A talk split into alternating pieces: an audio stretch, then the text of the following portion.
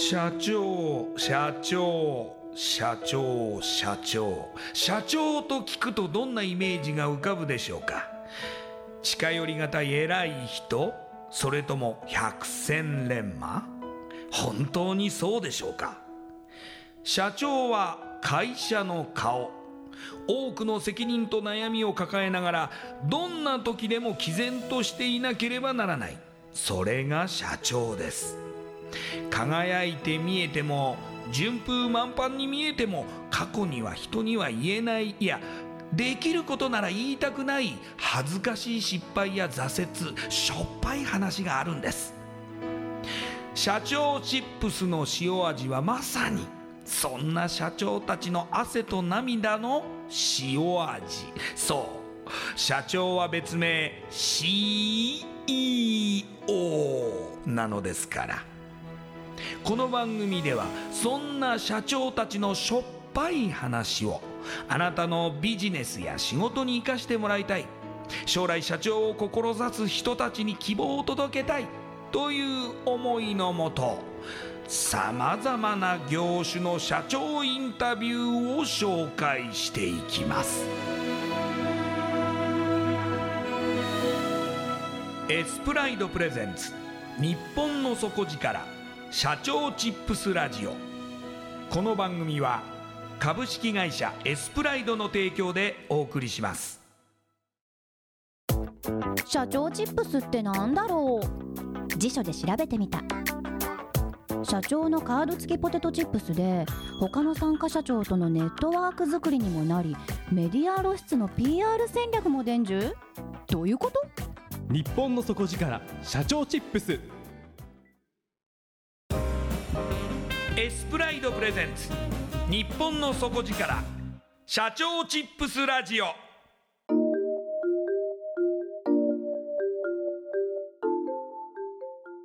エスプライドプレゼンツ。日本の底力。社長チップスラジオ。こんばんは。社長応援ナビゲーターの西川真理子です。今夜のゲストは。株式会社。ジオベック。代表取締役。CEO 望月正彦さんです。望月社長よろしくお願いします。よろしくお願いしますではまず私の方から初めに望月社長のプロフィールをご紹介させてください。えー、1974年の大阪府生まれ。大学受験時にお父様が急病で倒れ会社を継ぐために必要な資格が取れる東京の専門学校に入学されます。その後父親の病状が回復し再度大学進学を目指し近畿大学に入学。大学卒業後はお父様の助言から1999年有限会社ジオベックを創業され代表取締役に就任されます。当初建設業界の IT 化に伴う事業を始め後に IT ソリューション事業へと展開されます。2008年のリーマンショックで経営の危機に直面後美容業界向けの IT ソリューション事業に特化。その結果自社独自のクラウド型ワンストップソリューションとして全国展開するまでになります。美容業界向けのクラウドサービスの開発販売などのプロダクト事業やウェブサイト制作スマホやタブレットアプリ開発などのソリューション事業を展開されています。それではこの後望月社長の汗と涙の塩味エピソードに迫っていきます。望月社長はもともと起業される予定ではなくってお父様の事業を継がれる予定だったということなんですが1999年いきなり大学卒業後ジオベックを創業されますよね、はい、これは一体何があったんでしょうか？そうですね。あの当時あの建設の業界が IT 化の流れが来てまして、まあ、あの当時あの e, e ジャパン構想ということで日本あのの全てを、まあ、IT 先進国にしていくぞということで政府の方が動き出したってこともあり、えー、でまあ、類に漏れずあの建設業界の方も IT 化っていうことで進んできたので、まあ、今後、まあ、あの事業を将来続けていく中で必ずこの IT っていうキーワードはあの大きく影響してくるだろうということからであの逆にもうこの建設の業界の IT に関してあの特化したあの事業を進めていけば将来あのまあ、会社に合流することになった時に、まあ、その IT の技術と今までの建設業界の知識とかうまく合わさると、まあ、かなり大きな力になるんじゃないかということで、まあ、まずは IT 業界の事業をやってくれということで、まあ、父親の方から、まあ、頼まれたって感じですね。お父様の会社は建設業界だったってことですね。そうですねはい何の事業をされてたんですか、えー、主にはあの道路であったりとか河川の測量と設計が中心ですね。えー、まあ、町づくりする上で基礎になる情報を集めていくって形になりますね。そんなお父様が、まあ、うちは継がなくていいからあの IT 建設業界のためになるような IT 事業を立ち上げてくれって言われたってことですね。そうですねはいでもいきなり大学卒業して社長に。そうですね。あの IT 業界って言われてもね IT のジャンルも広いですし、はい、でそもそも会社起業になるんで会社作ることから始めないといけないので会社の作り方も知らないし、はい、で人を雇う時のその社会保険とかも含めたそういう保証制度とかのルールもよく分かってない状況なのでもう最初はもう何するにしても一からなので訳が分かんない状態からスタートですね。で創業からどのぐらいで例えばこう乗ってくるといいますか事業として成立するようになってくるんでしょうか？1年ぐらいはまあかかりましたよね。まずあのお金をもらってねお仕事として受けれるだけの知識とあとまあ提案する内容、まあ、最初はからにいろんなことできないんでまあとりあえず人様からお金いただける程度の仕事になるまでの間の、まあ、勉強期間っていうのは1年ぐらいかけて、まあ、その間はやれることをやってって形で、まあ、1年目はしのいだって感じですね。その先ってなるとどう展開させていくんですか？まず一つはそのやはりその建設業界の IT として本来ならばもっともっと広げてやりたかったんですけどもやはり建設の業界っていうのはやっぱ古い業界ですしで、まあ、あの逆に今度極端に今度我々は若い人間になってくるのでやはりそのもうこういった小僧扱いになりますからなかなかこういい発想があってもあの聞き入れてもらえない。で IT なんかもまだあ前つば臭いというような感じで、えー、皆さん軽視してた時代なので、えー、だからこのままだと、うん、年取らない限りは多分この世界で食えないなって思ったんですよ。提案が通んないですから話も聞いてもらえないし、はい。はい、なんでもうその年取るだけを待つ業界にいるんだったらば今この時点で自分の持ってる知識経験を生かしてあの事業として広げていけるようなもう足かせのない業界に行きたいなっていうところから、まあ、4年目の時に一大奮起してまあ、そういったあの、まあ、あの目的としているような業界とか事業体を変えたっていう感じですね。というと具体的にはどういう業界になってくるんですか？今までは建設業界っていうのがありきの中に IT っていう、まあ、あの付加価値をつけてた、まあ、事業が建設業界 IT 化っていうところだったんですけども今度は IT の技術を使ってえー、いろいろとあの展開ができるようなあことをやっていきたかったので対応業種業界とかに関しては、まあ、問わずですよね。なので困っておられたら我々があ持っている知識経験の中でその困っているものをいかに解決していくかって提案をしていくので、まあ、それこそ本当ソリューション事業っていう形に展開していく感じですね。で迎えるのがリーマンショックですね。そうですね2008年でしたけれども、はい、先ほど経営の危機に直面とご紹介させていただいたんですが、はい、やはりあの他の企業と同じように大変な状況になったと、うん、あのどんどん会社の規模は大きくなってきます。でその規模に合わせてどんどん受注しないといけない仕事の量も増えていきますし当然高額なあの受注を取ろうと思うと案件一つ一つの規模も大きくなってくるのでもう本当にあの全員で総力戦って形でやってた時ですから、まあ、そういったまあ過度に何ていうのかなこう張り詰めた環境の中でリーマンショックで突然まあ大手のクライアントから順番ですけども、えー、一旦様子見をするためにあの事業を中断するとかあの新規事業とかになった場合は一番の、あのー、格好の、ね、的になるんで事業を自身取りやめとか起き出すんでいきなり入金がバサッと止まってくるわけですよね。はい、で図体が中途半端に大きくなってたらもう販管費もかかるしそしたら出ていくお金は多いわ。で投資投資するためにはやはりその借り入れなんかも増えていくので返済もふね、膨らんでくるし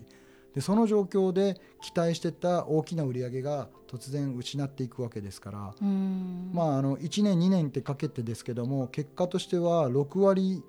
強ぐらいの売り上げを失った。6割もですか、はい、そうですね。それでどうやってその状況を突破したわけですか？単純に言うと出ていくお金を減らさない限りは入ってくるお金が減るんでそこのまず調整がいるのでまずはあのどれだけ規模を縮小できるかってところですね。逆ですよね、はい、逆にこの逆に縮小どれだけできるかコストをどれだけ詰めれるかなので少人数でもやれるようにしないといけないと。もう僕的にはやっぱりサラリーマン経験なくていきなり起業なんでえこの第三創業期のリーマンショック後からがなんか僕の本当の意味で起業かなと思っててそれまではなんか惰性というかあの流れとやっぱりその IT バブルとかも多少は助けになったと思うんですけどもあの簡単に仕事はどんどんどんどん増えていったところもあるんででまあ2年ぐらいかけて安定して次のステージにって感じにはなっていきましたけど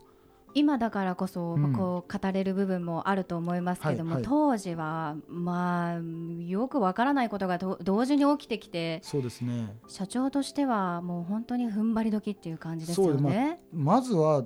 えうまくいけばさっきみたいなお話で結果論的にはねそうなったんですけど、当時はあのそこを考えて見つけるところからスタートなんであのこうやっていこうっていう突破口が見えるまでの間はもう本当夜も寝れないようなうんうん。毎日でしたね。ただまあうんいいのはまあ性格の問題もあると思うんですけど、まあ、夜考えても考えてひらめいてもどうせ寝て起きて忘れてたりとか その時点でできることって限られてるんで、はい。途中から悟って大変だ大変だって大変ぶってる必要ないよねと夜は考えても何もできないんだからとりあえず寝ようって、うん。悩むんだったら朝悩もうっていう、うんなんかそんな感じに切り替えていってからは割と前向きになったっていうのと。あの水前寺清子さんじゃないですけど、はい。まあ、確実に一歩進むっていうね、はいうんうんうん。うんそれは今もね実はあの自分の中での決まり事にはしてるんですけど今日一日一つ何かを達成する。そして今日必ず一つ何か売り上げにつながるようなあの営業に対しての貢献をする。なそこを一つだけでもやろうと。でそれ終わればまあ2個3個できる時もあればギリギリ1個もあるんですけどまあそこだけをとりあえず最低限の自分のルールにしてでそれが終わったらあのまあ不十分な一日もあるわけですよね。はいあんまり何もかもが中途半端であったけどもでもあれとあれはできたよねと。でこの話はちょっと先のお金につながるよね。あ俺この2つはクリアしたよね。うんじゃあ今日はまあ自分の中ではちょっと不完全だったかもしれないけどあの良かったとしてあの夜は美味しいご飯とお酒を飲んで、えーまあ、ゆっくり寝ようと。まあまあそんな感じ。で毎日をこう繰り返していくっていうか。すると一歩ずつ必ず進むっていうなんかそういう癖をつけましたね。立て直しの時のね事業計画なんで、多分まあ皆さん経験されてる人見たら分かると思うんですけどあのーほんまかいみたいな感じの話なんですよ。むちゃくちゃなんですね。右右上がりに作るわけですから 計画って。まあそうですよね。ええはい。ここんなんなれば絶対あのこういう結果が生まれるよねって。でそのためにはって逆算していくわけじゃないですかうん自分たちのあの安心できる環境とかあの次に展開できるような規模感っていうところに対して作ったゴールに対して俯瞰逆算してバーッとこう逆算して作っていくとするとじゃあ今日は何しないといけないってなると嘘だろと、うんうんうん。来月にはこんだけやんなきゃいけないと、うん。できんのみたいな、まあ、本当そこからスタートなんですけどあの今日からの掛け算で積み上げでやるとね多分ね無理なんですよね、うん来月やらないといけないことを今からで計算して逆算していったらあの計算できますよね。単純に、はいはい。でも実際今は何ができて明日は何ができて明後日は何ができてって現実的な絵を描いていくとあのその逆算してるやつと絶対ズレが出るんで、うんうんできないわけですね。できないわけです結局は。できないんですけどやるしかないんで、うんもうそこ考えなくてやるって決めるんですよね。うんうんするとやっぱり一個ずつやってるとあの犬も歩けば棒にあるあ、ね、棒にぶつかるというか当たるみたいなんじゃないですけど突然「え嘘みたいな300歩進めるような話が来たりとか、うんうんうんそういうなんかいろんな奇跡的なことが起きるんで、うん。うんうんなんで、まああのまあ、まずは悲観せず必ず毎日一歩ずつプラス作っていくっていう。っていうのと先ほどの自分のルールですね。この2つだけはもうな今もだから自分の中であのそういうふうに決めてやってるんであの、まあ、平気な時は平気ですよねそこは。でもこの思考回路こそが、はいはい。おそらくその社長っていう職業の方に必要な能力なのかもしれませんけど、そうかもしれないですね。でここでもともとはその建設業界向けの IT 化の事業から美容業界向けに、はい。ま、あのチェンジされたとはい。いうことですが、これ順調にいったわけですか？そうですね。もともと、あのー第二創業期の時にいろいろと、あのー我々の方として、えー何か自社で製品持っておきたいよねっていうのがあった時に、まあ、いくつか作ってたうちの一つの美容業界だったんですね。でその時から、あのまあ、割とこれ安定的に売れてた商品ではあったんでただまああのソリューションってことなんでもっとでかいことをやろうみたいな形であの時は思ってたので、まあ、一つの商品としてしか認識なかったんですけどいざこのリーマンショック後リセットの状態で、まあ、理屈上はコストを抑えて効率的に収益の上がる事業やろうっていうの理屈だけ分かってるんですけど、えーじゃあ何すんのって話になるんではい。らその時に、えー俺たちって結局何だったら誰よりも胸張って、えー強いって言えるんだっていうことをまず考えたって。そうなったらやっぱり選択肢はやはり一番あのニーズも高くてで業界のこともよく分かってる美容業界向けえーだったと。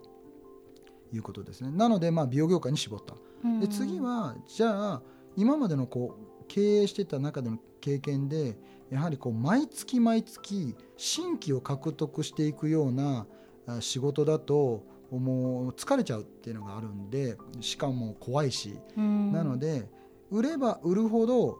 積んでいけるこう固定の売り上げが上がっていくようなものおじゃないとダメだっていうのは分かってたのでなので当時やっぱりそのクラウドっていう流れが来てたのでオンライン型のサービスにすれば常に最新のものを提供していて利用料って形で毎月固定の売り上げを上げれると。でしかも業界の知識がよく分かってるし我々ももう業界である程度名前が通っているので、えーそういう業界に向けて、えー我々があのアプローチする仕方も分かるし、はい、あとはまあそういう PR を何かするにしてもやり方が分かるどこにどうやればいいかとかいう宣伝活動とかもあのかなりポイントを絞ってやれるってところでいくと、まあ、少人数で効率的にやれるっていうところですね。美容業界にオンラインサービスで提供するっていうと具体的にどういうものですか、はい。えーっとまあ、我々が以前からやってたものをオンライン化しただけではあるんですけどもあの、まあ、予約の管理顧客管理、うん。えーあとはまあレジ機能があるので、まあ、よく言うポス機能ってやつですね。ええ。で、まあ、そこからメールの配信とかあとオンラインの予約ウェブ上で予約を管理してるんで空き情報をあのウェブ上でまたあの公開もできるわけですからオンラインで予約も取れるようになるしであと店舗の展開されてる場合も、えーデータが1箇所に集まるのであのお店さん同士も他店の情報なんかも確認できるし本部で全店の情報が一括で見れるしっていういろいろとあの利点も多かったんでって形ですね。美容室ってすごくこう多いイメージがあるのではい。なんかこうチェーン店も多いですし例えば美容室が入っていてで歩いていたら今月新しい美容室になっていたとか、はい。そういうのもよく見かけるので、はい。利用としてはやはりどんどんどんどん増えてるんですかね？そうですね、まああの皆さんね登録はされるけどあの廃業届出さないんで実際問題はね数えないとほんま分かんないみたいなのもあるんですけど、ええええ。まあまあ、僕らも美容業界全般なんでヘアサロンだけってわけじゃないんですけどもあそうなんエスですね。テネイルリラクゼーションの業界もあるしあと自由診療やってるクリニックとかからパーソナルトレーニングジムみたいなものもあるのでトレーニングとなんか美容って違うように見えるんですけど僕ら管理システム屋さんなんでややはりパーソナルでマンツーマンで部屋を抑えてやるのでエステにちょっと近いんですよねしかもあの有名なねあのパーソナルトレーニングのチェーン、えージムやってるチェーンさんとかだったら2ヶ月でコミットとかでやるじゃないですかはい。あれっていわゆる2ヶ月で週2回っていけば16回コースになるので、うんうんうんまあ、コース契約みたいなものになればより S に近くなるっていうところからで、まあ、そういう業界もハマるっていうところなんですよね。で数で言えば美容室だけでもあのやはりコンビニの3倍って言われてるんで。うわそんなにあるんですね。20万件以上ありますし散髪屋さんだけでも 10, 10万件以上あるんで実はまあ僕らの統計データですけどあのまあ50万件美容関連って言われるのは50万件あるよねと。でその中でもう35万件は理美容になるんで、まあ、大半のマーケットはまあ理美容業界って形にはなりますけども。事業規模はどんどんどんどん広がっていると思いますけれどもその望月社長の中で事業を通して最終的に達成したい目標もしくは今後このように会社を育てていきたいっていうビジョンってありますか、はい、僕らやっぱり美容業界っていうところに出会ったっていうのが大きくてでで今はもう僕ら店舗向けっていう形で B2B ってていう形でやってますけどもやっぱり最終的には美容健康を求めておられるのは一般の消費者の人たちになるわけですから、まあ、そういう人たちに対して、えー、もっともっと美容意識高い人とかあそうでない人もそうですけど美容っていう環境をどんどんあの充実させていくことで、えー、美容意識を高めようと思われる方も増やしていきますし高い方にとってはあのより便利になってきますし健康っていうところですよね。これもご縁でああいうトレーニングの業界なんかも携わってますからあの本当にあの健康に意識の高い方々に対してもあのそれをより高めていくような環境づくりみたいなのもできるので、まあ、そういうなんていうのかプラットフォームとかまたインフラみたいなものをあの我々の方としては作っていってもう IT の枠超えて自分たちの経験値ですね。そこを生かしてで、まああの世の中で貢献していけるようになれたらなとは思ってます。もうすごくお話聞いていると守備範囲の広さも感じますし柔軟さもすごくあの感じるんですけれどももともとはその起業するつもりはなかった社長がここまであの成長させる企業を作られたという面では、はいはい、これから起業したいと思っている方とか社長になりたいという野望を持っている方に何かこの今までのご自身の経験からアドバイスとかメッセージをいただければ嬉しいんですけれども、うん、お願いできますか？はいわかりました。あのー、まあいろいろとその起業に関してはまあいろ皆さん言われることもあると思うんですけど僕自身はまあ本当何にもないところから作ったのであの非常に苦労は多かったんですけどもその代わり自分のやりたいことをやっていけるっていう環境は起業するしかないんで起業がね何年続くか分からないとかいうこともたくさん言われるし僕もあの、ね、結果として20年やってるんですごいよねって言われますけど20年やったからといってあの僕自身も今ここで「いや俺よく頑張ったわ」って言って会社なくなったら生活できないわけですから、はい、作った以上はずっとやらないといけないですしそういうあのリスクももちろんありますがあのやっぱりあの思いとかが形になれば本当に世の中変えていけるんだっていうもうこの醍醐味っていうかここはやっぱりぜひとも皆さんに味わってもらいたいですしあの、まあ、失敗してもいいじゃないですかと。でもうそれでもしまだ起業をやめてね今度はまお勤めになられてもきっとその時の経験生かせれますから、はい、やらないと、ね、できない経験たくさんあるし、リスクって言ったって頑張りゃみんな何とでもなりますから諦めずにやればいいだけなんであのどんどんどんどん僕にとってはやっぱりそういう、えー、自分で、ね、思ったことを実現するような人たちっていうのは増えていってもらいたいなと思ってます。今夜のゲストは株式会社ジオベック代表取締役 CEO 望月正彦さんでした。ありがとうございました。ありがとうございました。インパクトのある PR がしたいけどどうしたらいいのか採用の時学生の印象に残せるようなものがあればな。社長同士のつながりを作りたいんですけど。社長さん悩んでいませんか？その悩み解決しましょう。日本の底力社長チップス。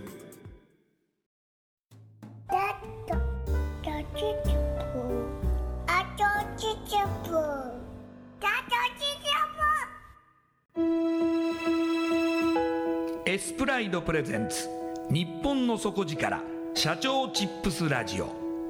この番組は株式会社エスプライドの提供でお送りしました。